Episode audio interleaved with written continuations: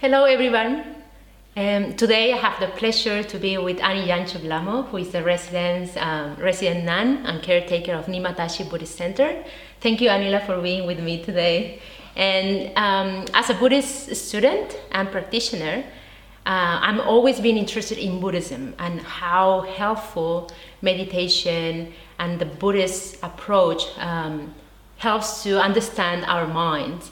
And um, I haven't found anyone better to give some glimpses about how, uh, what is meditation from the Buddhist perspective, why it's important to meditate, and what's the purpose. And so, thank you, Anila, again for being with me today. And I, I wanted to start with um, basic questions for beginners. Yes. Let's say that um, I want to start meditating and I don't know anything about Buddhism, anything about meditation from the Buddhist perspective.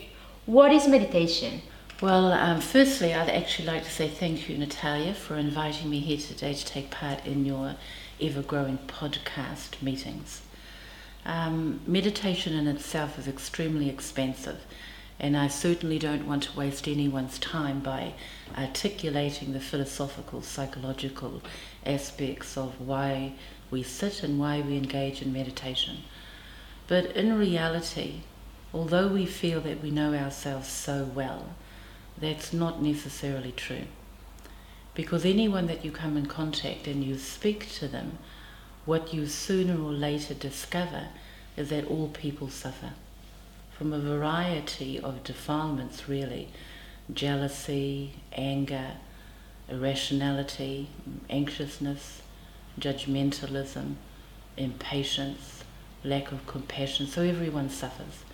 And the sad thing about that is that generally we suffer at our own hands. Not only do we create the level of suffering, but because we're so self obsessed, we become fixated on all these different aspects of thoughts and feelings. Anyone that sits, irrespective if it's a Buddhist form of meditation or a more uh, secular, secular uh, more modern form of mindfulness, as soon as you sit, you get a better picture of where you are. Now, you may have some level of denying what it is that is going through mind, and you may orchestrate or manipulate the meditation by simply saying, I don't want to think, I don't want to think, just want to breathe, I just want to breathe. Or you can simply say, I will segregate certain aspects of thought. I really like thoughts that are warming and illuminating, and I will push away anything that is disturbing. But what that's really saying is that you have no understanding of mind in itself. And without that understanding, you will constantly be on the receiving end of frustration, irritability, pain. So I think when you talk about the Buddhist concept of meditation, you're talking about a way of understanding how the mind works. And in different levels of meditation, for instance, in Tibetan Buddhist practice, we actually engage in two seemingly opposite forms of meditation. We deal in shamatha, which is referred to as calm abiding, and then we deal in a more investigative, analytical examination of mind with vipassana or insight meditation. When you learn the different levels of shamatha practice, all it is doing, it is suggesting that the mind behaves in particular ways. And simply treating the mind in only one way will not really end in what you call a more spacious result. So then, through calm abiding meditation, you develop resources. You begin to understand what happens when the mind is wild and crazy. How are you relating to it? And what antidotes, if any, are you introducing to the mind in order to allow the mind to settle? You understand that there's drowsiness, lethargy, and you're going to go to sleep. Now, all of these things they take place in early stages of mm. meditation. In the beginning, they are incredibly volatile and gross, And if you're very new to meditation, when you sit, you realize that you have no control. That no control is enough to stop people from sitting full stop. Mm. Because at the end of the day, what we are is we are trying to call the shots on our life, and anything that we cannot control, we discard. And that's actually the principal problem, because by doing that, you never ever innately develop insight into how things are. You begin to see, we begin to see things in terms of this is permanent and it's not going to go or we see things in terms of how does it relate to me as an individual person. So at the end of the day, although I think that uh, Buddhist meditation may not be the most popular form, because generally people have a very intense life, and the last thing they want to do is work with mind.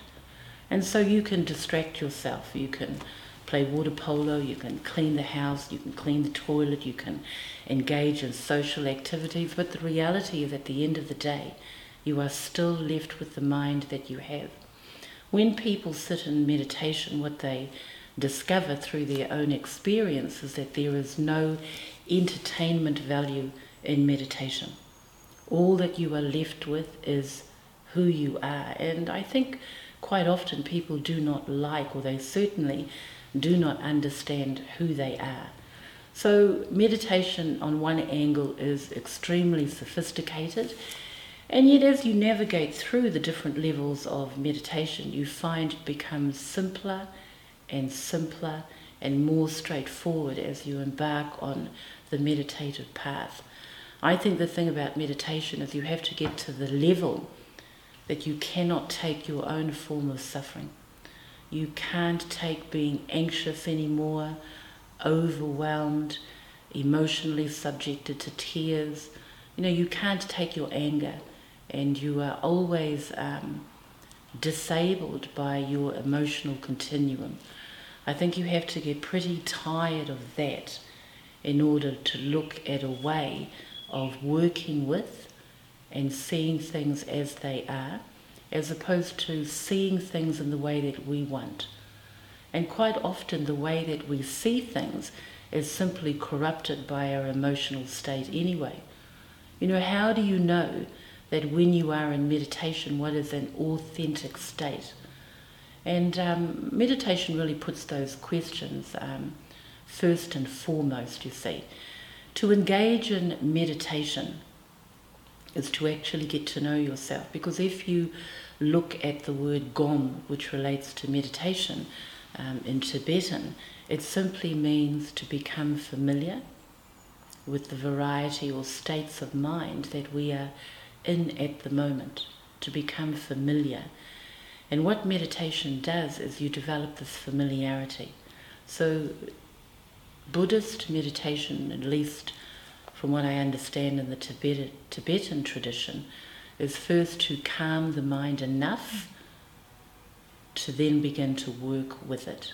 The mind in the beginning is wacko, it's really psycho. It moves, it buys into things that are unrealistic, it misbehaves. So, the first thing that you have to learn is how do you settle or rest the mind. And in the very first levels of meditation, people are even unaware that there is such a thing called resting the mind. So, Buddhist meditation is extreme in that there are levels of absorptions that relate to the development of the mind culture in meditation. And that's why I would say that it would be easier to simply chill on the cushion and um, not have any relationship to mind and just develop this sense of uh, mindfulness, which is in the Tibetan tradition, if you translate it, it simply means recollection or remembrance. But it doesn't simply mean the governance and the development of attentiveness. I mean, of course, you have to develop levels of concentration and a sense of being focused and an attentive quality to the mind. But on lengthier aspects of meditation, mindfulness is no longer present. Mm. So sometimes the problem is that anything that you take out of context and you practice in isolation does not necessarily deliver the goods. So if you're only extracting aspect of mindfulness without embodying the twofold approach of both wisdom and compassion, then you may be able to put a damper on rising emotions that are pervasively alarming. But in saying that, you will not be able to reduce or eliminate that mm. way of thinking. So I think that that, that says something about the Buddhist approach to meditation. Thank you, Anila. Okay.